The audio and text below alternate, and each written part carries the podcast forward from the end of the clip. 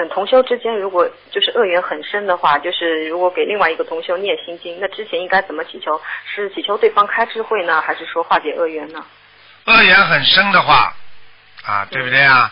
如果一个人恶缘很深，那么主要的是自己要念礼佛，然后呢念心经给对方和自己来开智慧。嗯然后呢，接下去呢，就是要给自己呢念礼念那个小房子和对方念小房子，来化解。